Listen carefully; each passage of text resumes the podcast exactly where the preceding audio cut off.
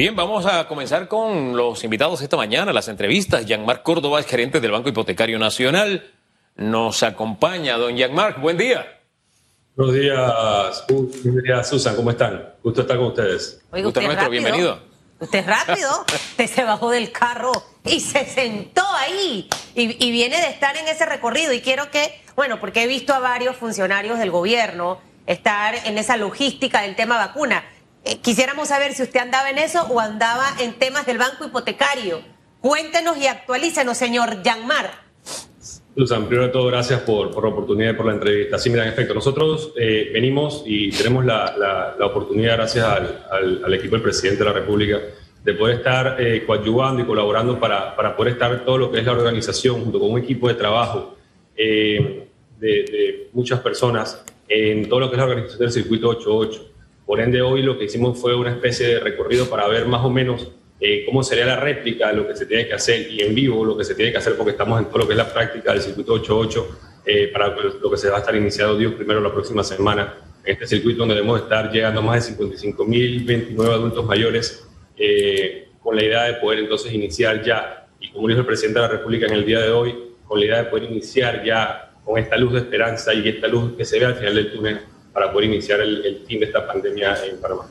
Eh, háblenos un poco de lo que vio. Usted es testigo de excepción de un momento histórico. Nosotros somos a través de las cámaras de televisión, pero no tuvimos la oportunidad de estar allí. En su recorrido, recorrido ¿qué, qué, nos, ¿qué, nos, destaca? Sí, mira, básicamente, bueno, el recorrido fue bastante rápido, obviamente tuve que, tuve que venir para acá, pero lo, lo importante del recorrido fue, digo, poder observar más o menos cómo era, lo más importante, ver que en efecto eh, las personas se están vacunando. Mira, hasta hace dos días, cuando recibimos el último corte de lo que se estaba trabajando, más del 65% del padrón o de las personas que estaban inscritas en el padrón estaban con la idea de poder vacunarse. Entonces, eh, lo más importante fue el ímpetu y las ganas de la gente estar, la organización que hay, eh, todo el equipo del Circuito 86. Felicidades por, por, la organización tan grande que tuvieron hacer y que pudieron hacer en un tiempo récord. Y lo más importante, Hugo, de, de este recorrido también fue poder constatar más o menos cuál va a ser el, el circuito, el recorrido interno que se tiene que, tener por parte de eh, las personas una vez desde que llegan al centro de vacunación, eh, los reciben en la mesa, hay los observadores que te trasladan a cada salón de vacunación, luego tienes un salón post vacunación, eh, en este salón post vacunación debe estar un aproximado de 15 minutos. Es importante también contar que estos 15 minutos van desde el momento en que te, te vacunas hasta que eh, ya estás en el centro de posvacunación o en la sala de posvacunación y finalmente entonces el orientador o persona que te debe hacer todo el recorrido final. Es importantísimo también eh, señalizar aquí que el trabajo que ha hecho la IG es un trabajo increíble junto con todo su equipo humano, junto con todo el equipo humano de las demás instituciones que se han apoyado y en las cuales han podido ayudar para que este, este, proceso se pueda llevar adelante de la mejor manera, eh, sobre todo con los oficiales de trazabilidad de cada institución que están apoyando eh, para poder realmente dar una respuesta efectiva y poder entonces eh, lograr lo que el presidente de la República ha pedido en reiteradas ocasiones, que ningún panameño se quede atrás, por lo más importante, poder salir de la mano de Dios de esta pandemia lo antes posible y poder entonces iniciar ese proceso de reactivación económica en el país para poder entonces finalmente dar estos pasos hacia, hacia la recuperación del país, como lo hemos hecho. Eso es lo más importante, de verdad que eh, me uno a esa felicitación al señor Oliva si yo tuviera una empresa grande me lo llevo. Ese señor es crack y es rápido, Hugo, ¿no? De verdad. Yo a la gente buena le tiro aplauso y creo que eh, todo el sistema del bono solidario, porque a veces solamente rescatamos las cosas negativas. Y así como en esta mesa hemos hecho crítica constructiva de los temas negativos, de la misma forma reconocemos el trabajo. Respondimos rápido, tuvimos un sistema eh, preparado para que la gente cobrara su bono con la cédula. En otros países eso no ocurría, Yanmar. Entonces creo que, que eso hay que reconocerlo. Y ahora lo de las vacunas. Ayer una persona me ponía su grabación y dice, ya me pongo mi cédula para que vea. Y de verdad que cool. O sea, pongan los números de su cédula. Ta, le toca tal hora. Eso es fabuloso y de verdad que, wow, nos demuestra que el sector público puede dar pasos agigantados en mejorar el servicio. Ahora, eh, qué bueno que todo se haya desarrollado con normalidad hasta este momento. No he visto filas y eso demuestra la planificación y las enfermeras, sin lugar a duda, aplauso. Pero yo quiero aprovecharlo, señor Yanmar, porque la gente en medio de la pandemia aguantó sueños, aguantó metas, aguantó planes. Y eh, sabemos que el tema de vivienda es uno de esos grandes sueños de muchos panameños de poder tener su casa, a lo mejor mucha gente preocupada, no pude pagar mis préstamos, eh, eh, y ustedes tienen un programa, Tu casa, tu oportunidad. Y quisiera que me hablara en estos minutos de cosas positivas y buenas que está ofreciendo la institución, la que usted representa, para que la gente que nos escucha, más allá de la vacuna hoy, diga, hey, voy a retomar el tema en mi casa o me voy a poner al día en mis compromisos. Así es, Susan. Mira, y justo antes de pasar a tu casa, tu oportunidad, quiero quedarme con una palabra que usaste y que dijiste, las enfermeras. Realmente ese equipo humano, ese total de 1.200 enfermeras que estuvieron hoy y que parten hacia este proceso de vacunación, es realmente, son esas héroes junto con todos los médicos y técnicos que van a estar en cada uno de estos centros, a quienes debemos realmente aplaudir junto con todo el equipo que está y que forma parte de este trabajo y de esta estrategia, porque al final del camino, eh, como lo ha dicho el presidente de la República, y, como tú lo acabas de decir eh, también, Susan, eh, el, trabajo que hace el sector público, que ha hecho el sector público aquí, sobre todo en el tema de la organización y sobre todo que el mismo presidente ha estado llevando de la mano el proceso de vacunación para que salga en la mejor medida realmente y con todo el, personal humano, realmente es un, un, tema que tenemos que tener adelante y aplaudir a esas más de 1.200 enfermeras y personal de salud que sale hoy a dar o iniciar esta última batalla en, en, pro del coronavirus. Regresando un poquito entonces al tema del banco, Susan, sí, tu casa, tu oportunidad. Nosotros, y lo hemos conversado anteriormente, creo que la última vez estuve con ustedes, nosotros tenemos un programa que hemos venido trabajando de la mano con el programa de las Naciones Unidas para el Desarrollo eh, que se llama Tu casa, tu oportunidad. Este programa lo que busca es legalizar a esas más de 60.000 familias que tienen eh, viviendas construidas sobre terrenos del banco hipotecario. Como lo, lo hemos dicho anteriormente, eh, realmente estas son personas que en algún momento invadieron estos terrenos, pero estos terrenos están, tienen sus casas construidas por autogestión sobre terrenos que no pertenecen a ellos, mientras que lo de, abajo, la, tierra, no se legalice lo que ellos construyeron de ellos. Nosotros con este programa lo que buscamos como gobierno es atacar directamente el pilar 4 del plan de gobierno, en donde dice que debemos eh, eh, atacar directamente eh, la pobreza y la desigualdad y lo que buscamos entonces a través de este programa es poder darle eh, un sustento real a estas familias, que puedan entrar a la regularización, que puedan estar dentro del componente jurídico. Y lo más importante, que van a poder utilizar esta vivienda una vez que la adquieran, la tierra, van a poder utilizarla para un sinfín de cosas, para bancarizarse, para poder eh, mandar a sus hijos a estudiar en el caso que sea necesario, como un colateral para un, para un préstamo. O sea, la, la idea es que realmente las personas puedan utilizar este patrimonio real que tienen con casas que hoy valen arriba de 60, 70 mil balboas y realmente entonces por un precio flexible que brinda el Estado a través del banco hipotecario poder realmente legalizarse y obtener una escritura pública que los haga dueños reales de su propiedad. Cuando usted habla de un precio flexible para que se le cumpla el sueño a, tantos y tantos panameños, ¿de, qué rango estamos, estamos hablando? Sí, mira, eh, Hugo, básicamente eh, nosotros lo que estamos haciendo es que le estamos dando a las familias eh, flexibilidades en los pagos. Estamos poniendo, son aproximadamente letras, dependiendo del tamaño del, lote eh, y de acuerdo con la ley, son lotes aproximadamente entre 800 y 1500 balboas. Si vemos que esto le damos, porque aquí la idea es no perjudicar a nadie, sino ayudarlos, ayudarlos a que, a que se legalicen, ayudarlos a que, a que entren dentro de la, del, del, engranaje jurídico. le estamos flexibilizando eh, hasta cinco años para que puedan realizar estos pagos. Estamos hablando que son letras mínimas, inusuales. Y la idea de nosotros es, como lo he dicho, ayudar y aportar. Y lo más importante, legalizar. Y, aquí lo más, lo más interesante de todo esto, Hugo y Susan, que hemos venido viendo, es que muchas de estas personas, eh, en, el, en, el, transcurrir de, de estos, de, estos uh, censos sociales que tenemos que hacer para llegar Muchas personas lo que han hecho fue la experiencia del primer programa que tuvimos, que fue en Villamide, en Capira, hace tres semanas justamente, que las personas están viendo a cancelar directamente. Porque son personas que están viendo una oportunidad real de poder entender que su casa, que hoy en día está tasada en arriba de 60 mil dólares, puede ser de ellos directamente. Eh, hay muchas personas que lo que han hecho es cancelar, a pesar de que estamos en pandemia, que a pesar de la situación, han venido a cancelar directamente. Eh, el precio de venta de la propiedad. ¿Qué otras opciones mantienen ustedes en este momento? Creo que lo del terreno es una de esas. Eh, hay mucha gente con, muchos sueños, Yanmar. Quiero tener mi casita, mi apartamento. Em, eh, uno escucha el tema banco hipotecario. eh, proyectos aparte de este que ustedes tengan donde las personas también pueden encontrar información? Porque probablemente les sale muchísimo mejor optar por irse con el banco hipotecario que con otro banco. En este momento, a mí me han llamado todos los bancos habidos y por haber para ofrecerme absolutamente de todo. Eh, y hay esa gran demanda y, a veces la gente por desconocimiento se puede ir con opciones, habiendo otra que puede ser muchísimo más rentable. Eh, para que nos hables también de otras, otros proyectos, otras iniciativas que hay y dónde encontrar información. Sí, mira, eh, parte de los proyectos que tenemos nosotros es, son los proyectos que trabajamos eh, en conjunto, que trabaja el, Estado a través del Ministerio de Vivienda. estos proyectos ahora mismo se están entregando nuevas o la nueva etapa de Ciudad Esperanza en Arraiján. También hay proyectos aquí en un PH que se llama Arraiján, aquí en, el centro de la ciudad, en, Caledonia. se está prontamente viendo la nueva etapa de Alto de los Lagos.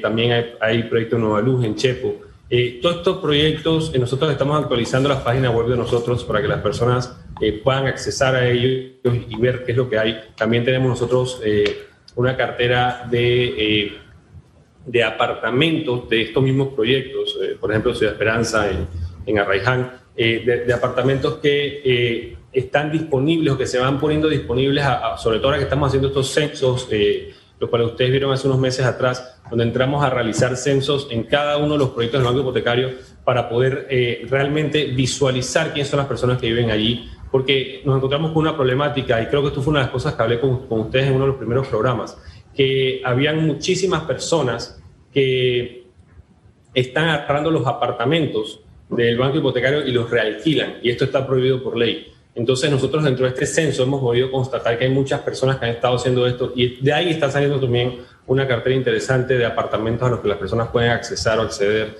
Entonces, eh, básicamente... ¿Eso está en la página, perdón, eso está en la página web ya? ¿O lo van a actualizar? ¿O hay otro mecanismo para que la gente se entienda? Y la persona que es tramposa, que pierda la oportunidad. ¿Quién lo manda, como digo yo? Eh, así es, sea, Mira, sí, sí está en la página web, se está actualizando constantemente en la página web y también se puede acercar aquí a la oficina del Banco Hipotecario y con mucho gusto. En cualquiera de las oficinas a nivel nacional se les puede atender para este a, propósito de actualización, ¿cuántas personas eh, han sido detectadas en esta mala práctica? ¿Qué, qué sanción les ha, les ha caído entonces? Sí, mira, nosotros eh, cuando iniciamos este, nuevamente retomamos, cuando se pudo más o menos con todo el tema de la pandemia retomar todo el proyecto de censos, nosotros detectamos aproximadamente unos 1.200 apartamentos de esta situación. Estos apartamentos, eh, lo que procedimos fueron con las sesiones correspondientes. Primero la, citación a las personas para que entendieran, o los dueños, los prestatarios, para que entendieran que esto no puede ocurrir. En algunos casos las personas eh, se pusieron al día. Eh, lo, más, lo más grave de esto, Hugo, no es solamente que, que realquilaban o alquilaban el bien, sino que lo más grave de esto es que las personas le cobraban 300 y 400 dólares a estas, a estas familias por vivir ahí, pero estaban morosas con el banco. Eso es lo más grave de la situación. Entonces, en muchos casos, algunos se pusieron de acuerdo eh, al día, perdón, otros no. Y, lo que hicimos fue llegar un acuerdo con ellos y en algunos sí, casos sí se tuvo que remover el apartamento porque obviamente no, ni estaban al día ni tampoco querían entonces ponerse de acuerdo con la, con la ley. Así que realmente en ese sentido... Pueden perder el apartamento, o sea, escúchelo. Si usted tiene un apartamento casa con el banco hipotecario que supuestamente era para usted, pero usted es el más vivo, y en este momento lo está alquilando, hasta lo puede perder. Eh, el tema de los intereses, Yanmar, con el banco hipotecario, o sea, al ser un banco estatal, eh, ¿cuál es la diferencia eh, que hay entre el sector privado y, por ejemplo, en el caso de ustedes? Sí, mira, Susan, disculpa, la, consulta no, la pregunta no te la escuché porque como que entró la voz del equipo de comunicación y de la ministra y no te escuché nada de la, de la pregunta. Ay, padre. No, lo que decía es que por andar de juega vivo usted puede perder a su apartamento. Si está diciendo que tiene el apartamento con el banco hipotecario porque es para usted, para su casa, y se lo alquila, y hay mucha gente que está alquilándoselo a extranjeros, eh, usted se corre el riesgo de que se lo pierda. Mi pregunta es la diferencia entre los intereses, Yanmar, entre el sector privado y siendo el banco hipotecario un banco estatal. Eh, ¿Cuáles son esos beneficios en realidad que tiene eh, el ciudadano al optar por irse con el banco hipotecario. Sí, siendo un poquito tu pregunta de comienzo, sí, en efecto, es así. Mira, si las personas, eh, estos apartamentos están construidos y hechos por el Estado para poder dar soluciones sociales y habitacionales. Por ende, las personas no pueden estar utilizando para, para alquilarlos porque se entiende que si ya tienen otra vivienda como vivienda principal, ya no están dentro de ese sector. Y la idea de estos apartamentos es poder atacar directamente el déficit habitacional del país. En cuanto a, las tasas de intereses, sí, nosotros tenemos, a diferencia de, los demás bancos, y, sobre todo siendo este el, único banco o uno de los bancos más sociales del país, eh, nosotros tenemos tasas de intereses muy flexibles, sobre todo, como lo dije, eh, tasas podemos dar plazos bastante cómodos con la idea de que las personas realmente puedan adquirir un bien. Y nosotros hemos venido planteando el banco como una gran matriz que tiene dos, eh, dos etapas, una, una fase o, una, una, parte netamente social y una parte eh, privada. Eh, pero igual a ambos, a ambos rubros y a ambas partes se le aplica evidentemente un interés muchísimo bajo que los demás bancos. Tenemos tasas desde el 1.5% hasta el 4.5% y la idea entonces es trabajar con estas tasas dependiendo también del sector y de a quién se le otorgan, eh, que se, se, puede otorgar cada una de estas tasas, pues la idea es que podamos utilizar entonces todos estos beneficios para que las personas realmente puedan atacar directamente el déficit habitacional y podamos entonces apoyar a las familias panameñas. Tasa de morosidad, la pandemia, ¿qué impacto ha tenido? ¿El panameño está haciendo buena paga, mala paga? Háblenos de ese aspecto brevemente. Digo, fíjate, nosotros cuando, cuando toda esta cuestión inició, exactamente hace un año ya, eh, nosotros en las previsiones que teníamos habíamos estimado que se iba a, caer la recaudación básicamente en un 60%. Pero mira, como lo hemos dicho siempre, eh, es esa capa noble del, Panamá, del Panamá noble, eh, sobre todo que son nuestra clientela. Mira que, la, recaudación evidentemente se ha visto afectada porque hay una ley de moratoria, hay una pandemia, hay muchísimas familias que, que se han visto afectadas, pero mira que solamente un 40% ha caído la recaudación. Evidentemente nos ha hecho una merma, pero no se ha caído tan catastróficamente como se, se aspiraba o se pensaba que podía ser. De hecho, los al panameño le gusta pagar y lo hemos dicho siempre, el panameño está pagando. Eh, sobre todo ahorita que estamos eh, haciendo las citaciones eh, a nivel nacional para poder hacer todo el tema de la actualización y los censos que estamos haciendo. Aquí estamos teniendo filas en el banco hipotecario, las personas que quieren venir a actualizar sus datos, a pagar, a ponerse al día en los pasos que no se puedan. Y cada vez que tengo la oportunidad también, eh, felicitamos a los, distintos proyectos a nivel nacional en que las personas pagan. Hay proyectos muy buenos como San Antonio, en, Santiago, donde la tasa de morosidad es básicamente del 7%. Ahí realmente la mayoría de las personas pagan.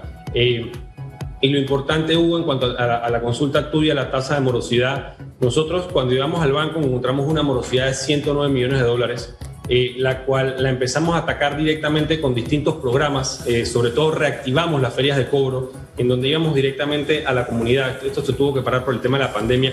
Por nosotros en básicamente ocho meses pudimos bajar de 109 millones a 103 millones, pero más allá de esta cifra, de este número, eh, gigante de, morosidad hubo. Aquí hay temas técnicos y detalles de lo que se hace eh, en la parte de atrás, o lo que se, hace en el backing que no se ve en el día a día. Lo más importante, Hugo, es que nosotros tan pronto llegamos siendo transparentes y eficientes, sobre todo eh, siguiendo el mandato del presidente de la República en hacer las cosas de la manera correcta y como las hemos venido haciendo a la fecha.